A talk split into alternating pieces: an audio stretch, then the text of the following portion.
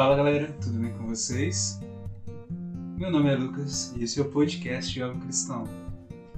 O tema de hoje a gente vai trabalhar, falar sobre a comunhão espiritual. Bom, para começar, é, que nós possamos pedir para que Deus nos conduza nesse momento né, de oração, de reflexão, que seja feita a vontade dele e não a nossa. Peçamos a ação do Espírito Santo em nosso coração. Vinde, Espírito Santo, enche os corações dos vossos fiéis, acendei neles o fogo do vosso amor. Enviai o vosso Espírito, e tudo será criado. E renovareis a face da terra, oremos. Deus, que instruíste os corações dos vossos fiéis com a luz do Espírito Santo, fazer que apreciemos retamente todas as coisas segundo o mesmo Espírito e gozemos sempre de suas consolações. Por Cristo nosso Senhor. Amém. Respira. Sinta o Espírito tocando teu coração, como esse ar que enche o teu pulmão. O Espírito preenche teu coração, preenche o nosso coração agora. O Espírito que é ar, que é fogo, que é brisa. Seja bem-vindo, Espírito Santo, nos conduz. Brisa leve, tão suave, doce Espírito Santo de Deus.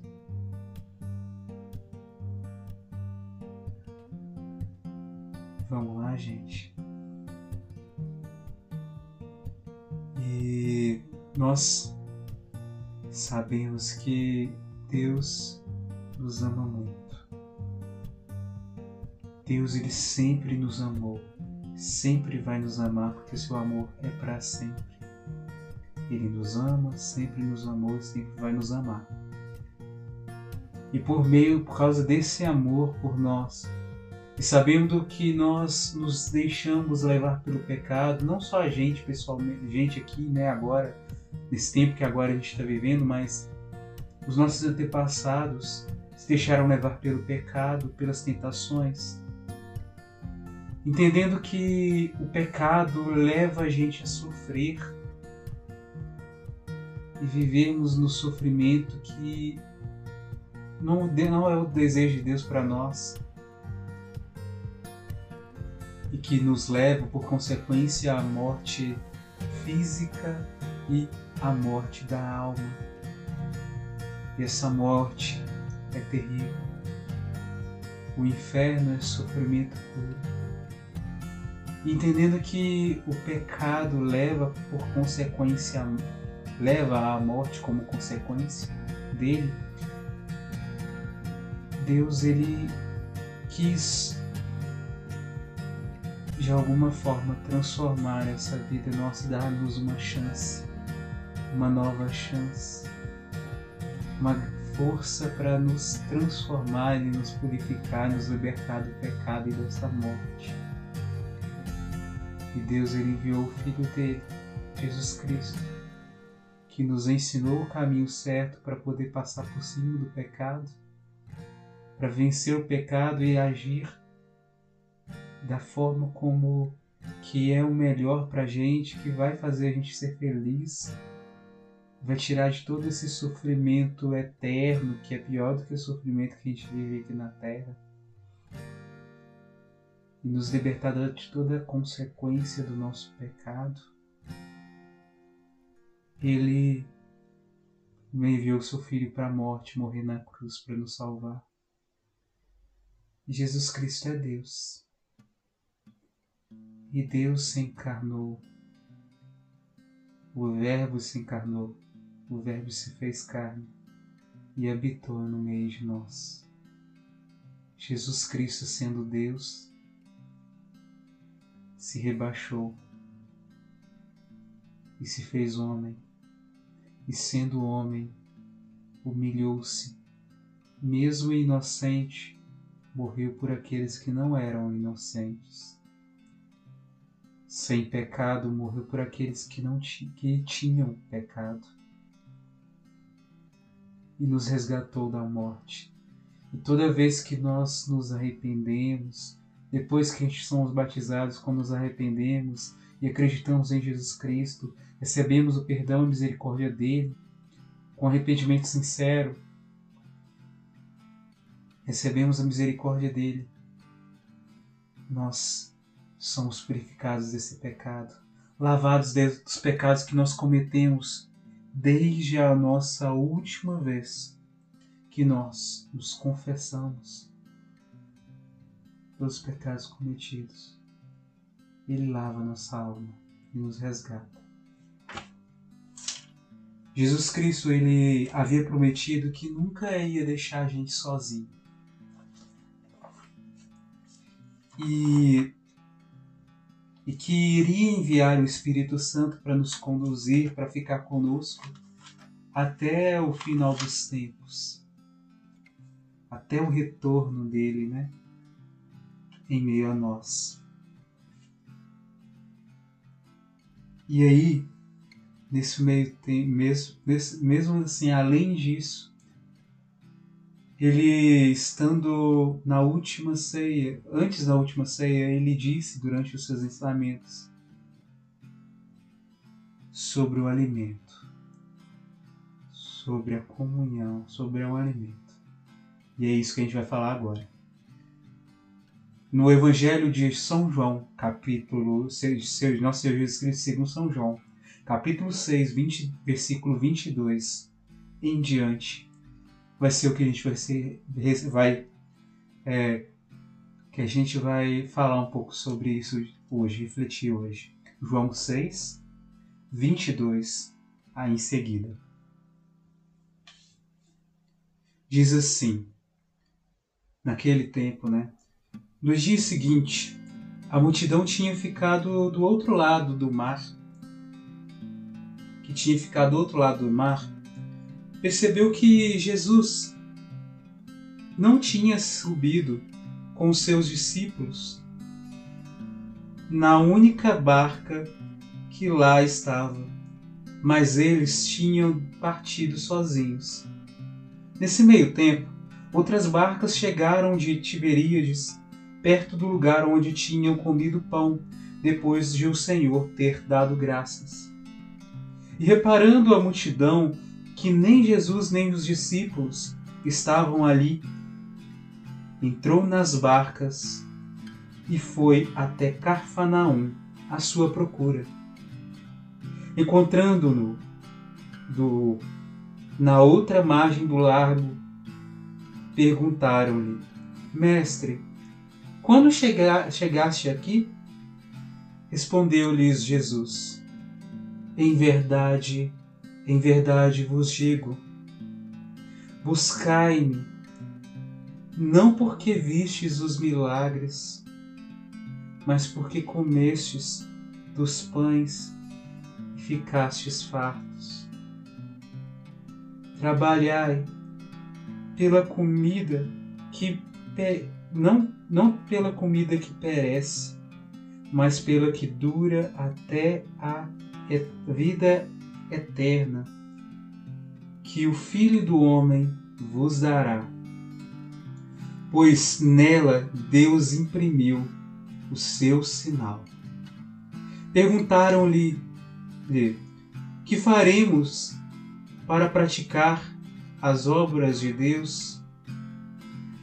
Respondeu-lhes Jesus: A obra de Deus é esta que creais naquele que ele enviou. Perguntaram eles: Que milagre fazes tu para que o vejamos e creiamos em ti? Qual é a tua obra? Nossos pais comeram o maná do deserto, segundo o que está escrito: Deu-lhes de comer o pão do vindo do céu. Confere o versículo do Salmo 77, versículo 24. Jesus respondeu-lhes: Em verdade, em verdade vos digo: Moisés não vos deu o pão do céu, mas o meu Pai, que é, é quem vos dá o verdadeiro pão do céu.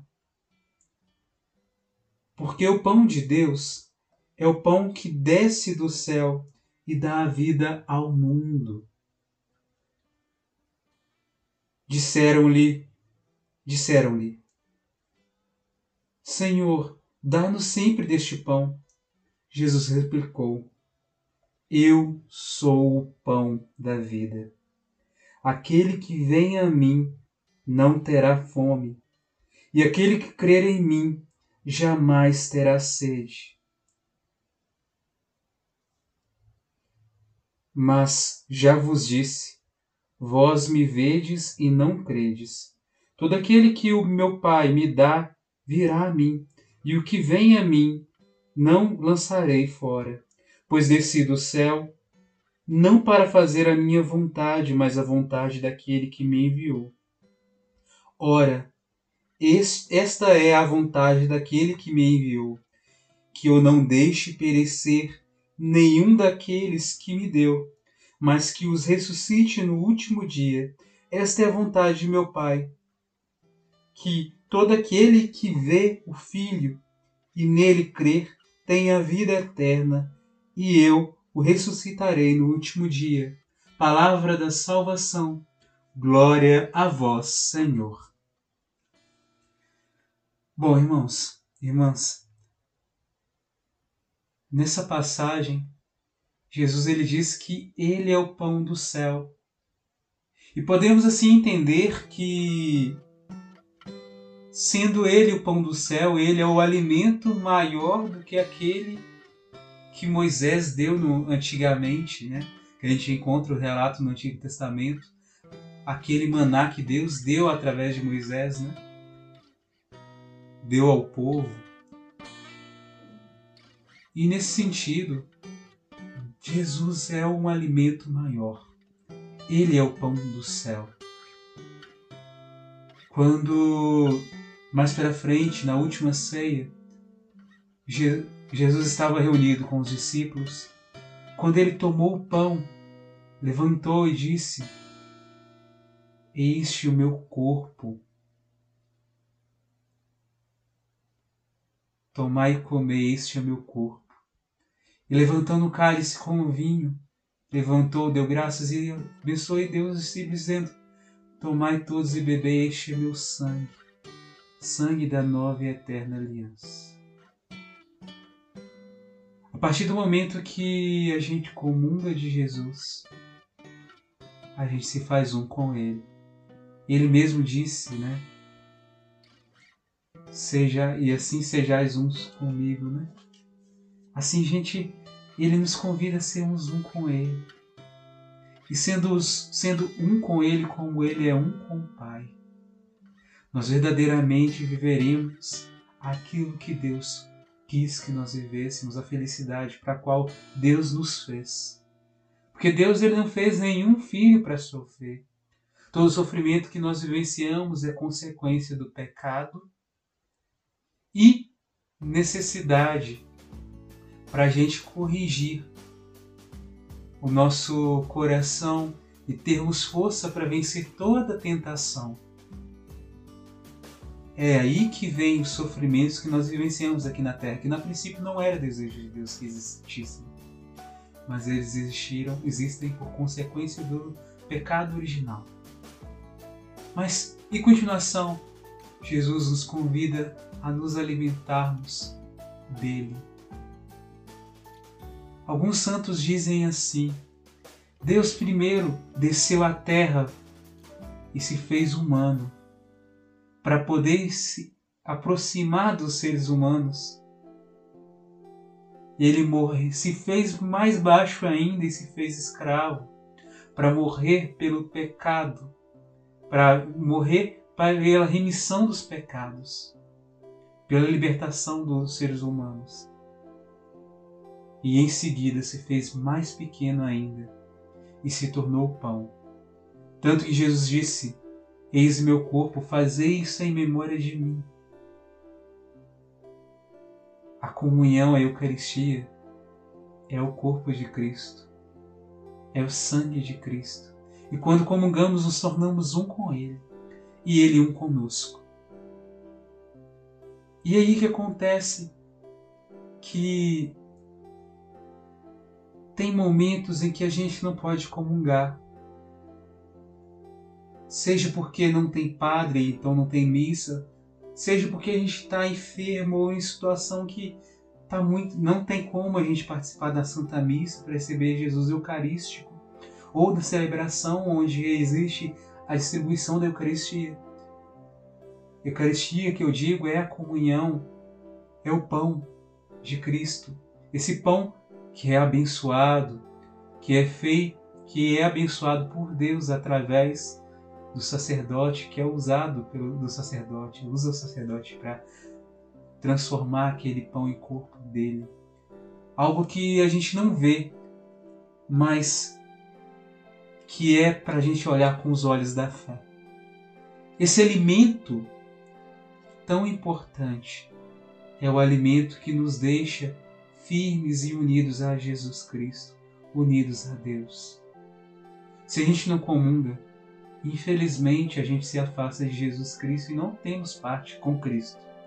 Porque se Jesus Cristo mesmo ele pediu para que comungássemos, para que repetíssemos aquele gesto que ele fez e comungássemos dele.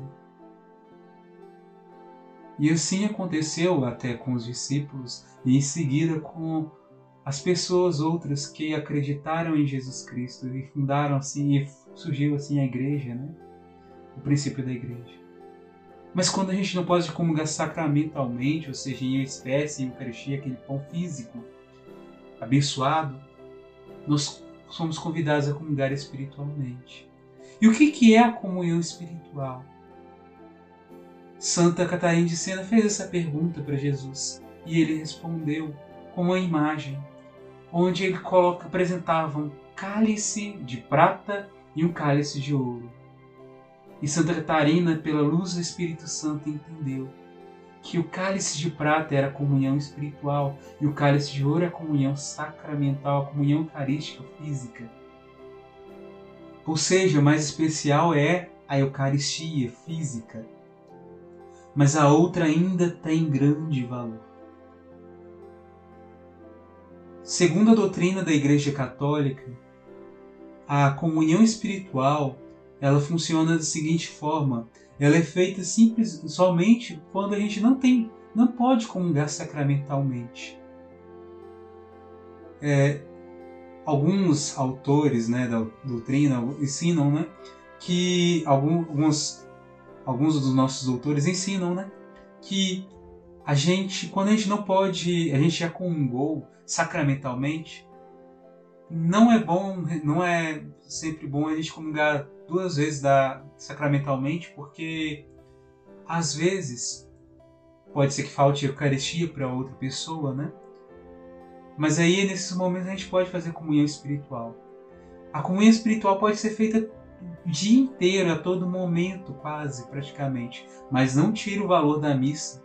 Se você pode participar da missa e comungar sacramentalmente, faça, porque isso tem grandíssimo valor. E, nesse sentido, depois, quando a gente comunga sacramentalmente, a gente pode comungar espiritualmente várias vezes. Mas, e quando a gente não tem Santa Missa, a gente não pode comungar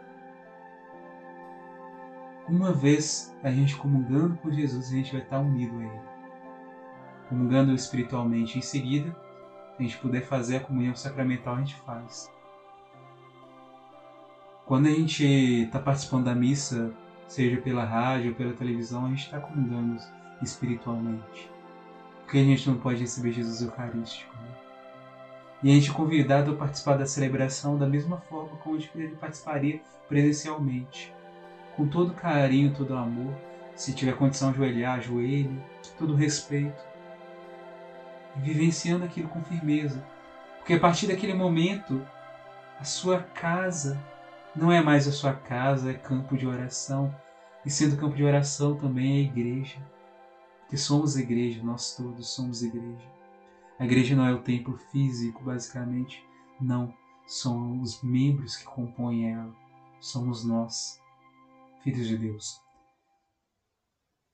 O valor dessa comunhão, essa comunhão espiritual é tão grande que o Deus enviou um anjo antes de, da aparição de Nossa Senhora de Fátima, que ensinou a comunhão espiritual aos três pastorinhos, que não, ainda não tinham feito a primeira comunhão ainda, né? Naquele período. Então não podiam receber sacramentalmente Jesus Cristo, mas espiritualmente já podiam. Porque eles desejavam tanto receber a Eucaristia, mas não podiam. E o, o anjo ensinou para aquelas crianças o valor, ensinou uma oração. Rezar três vezes, né? Antes de comungar espiritualmente. Meu Deus, eu creio, adoro, espero e amo-vos.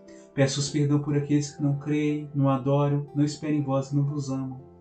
Como forma, e essa oração é feita como forma de ato de desagravo para ajudar a consolar o coração de Jesus que é tão ferido por tantos pecados, principalmente pecados cometidos contra a Eucaristia. E em seguida, depois de comungar, ajoelhamos três vezes, repetimos três vezes essa oração. Santíssima Trindade, Pai, Filho e Espírito Santo, adoro-vos profundamente e vos ofereço o preciosíssimo corpo e sangue, alma e divindade de vosso, de nosso Senhor Jesus Cristo, presentes em todos os sacrários da terra. Em reparação de todos os ultrajes, sacrilégios e indiferenças com que tem ele sido ofendido, e pelo merecimento do Sacratíssimo Coração de Jesus e do Coração Imaculado de Maria, peço-vos a conversão de todos os pecadores, pobres pecadores. E quando rezamos isso, pedimos Deus perdão e pedir e comungamos em intenção também da conversão da humanidade inteira.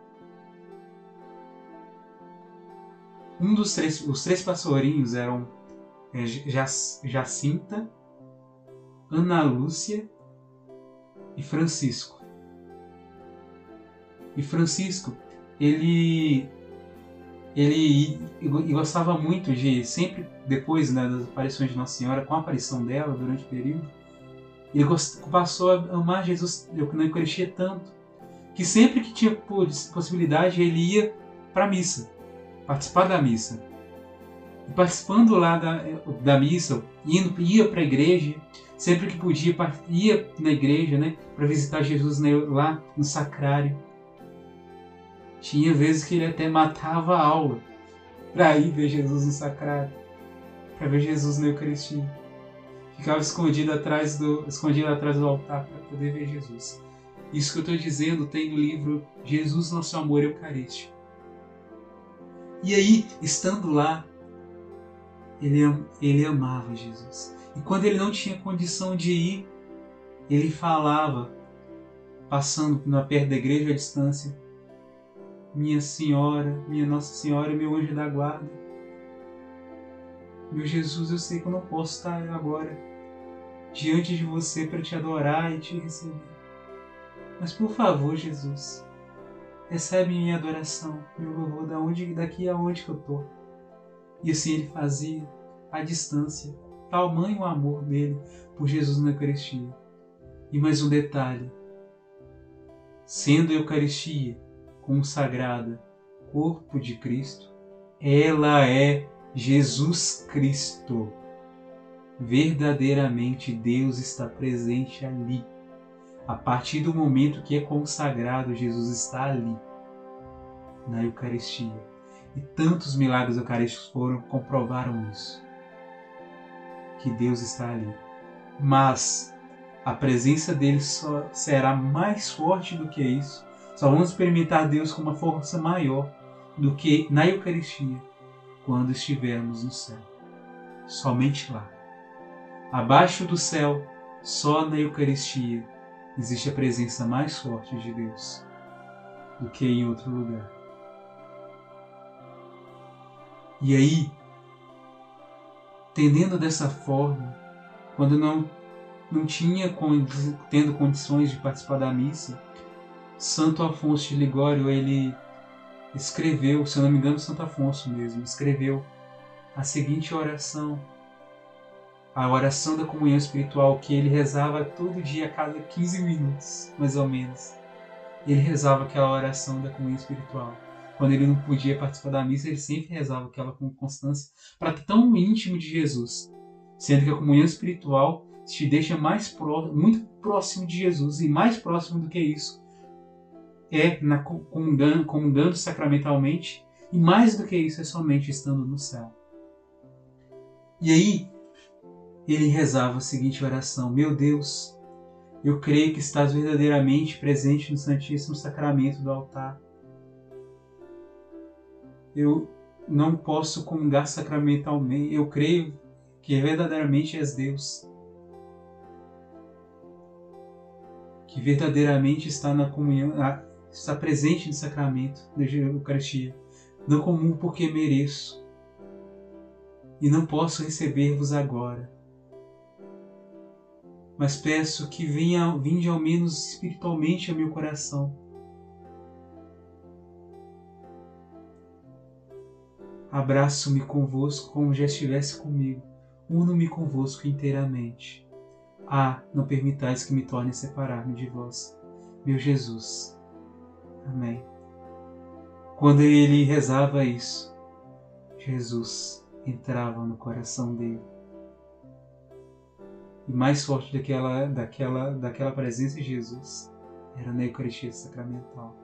Portanto, se a gente não pode comungar sacramentalmente, ou seja, em pão físico, que a gente comungue espiritualmente.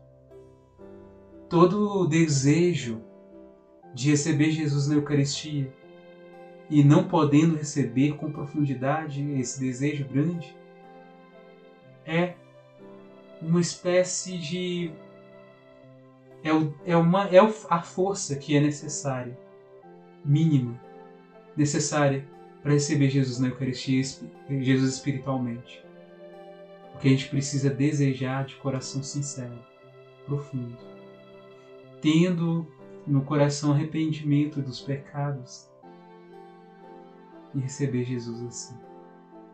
Portanto, que você não, não esqueça que Deus ele ama tanto a gente que ele quer estar muito próximo de nós. E na Eucaristia, ele se faz mais próximo do que a gente poderia viver, vivenciar aqui. Ele se faz presente na nossa alma. E é isso. Encerramos por aqui. E que fique na paz, né? E que Deus te abençoe. Até mais, hein, gente? Com Deus, hein? Tchau.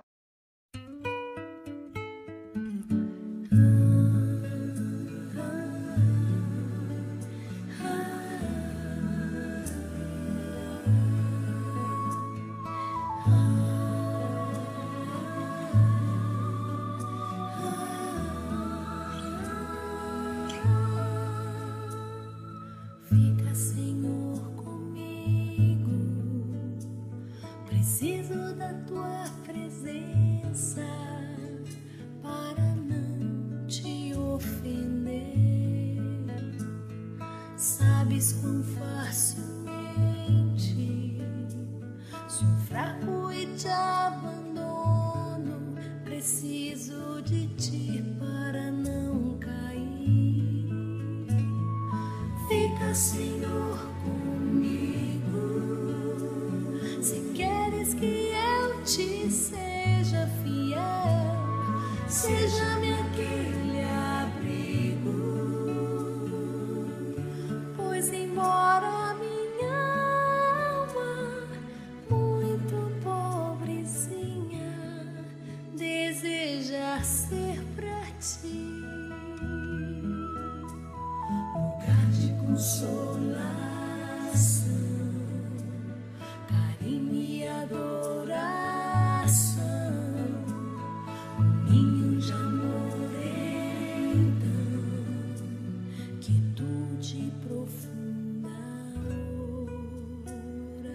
the.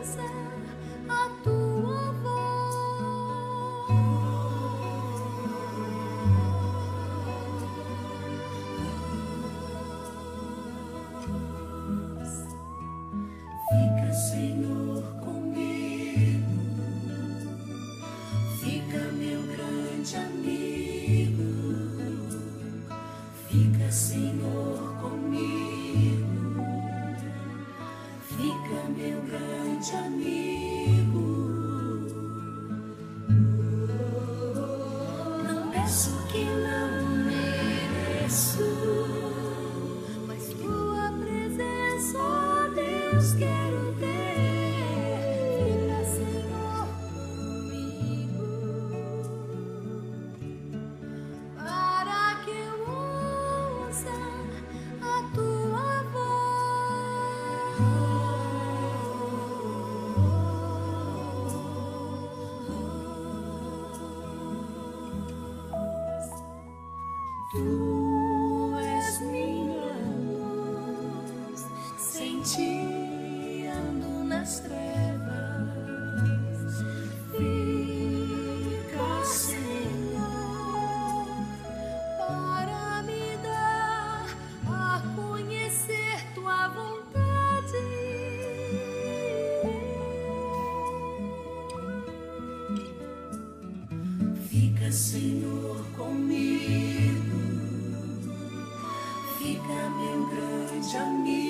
Amor.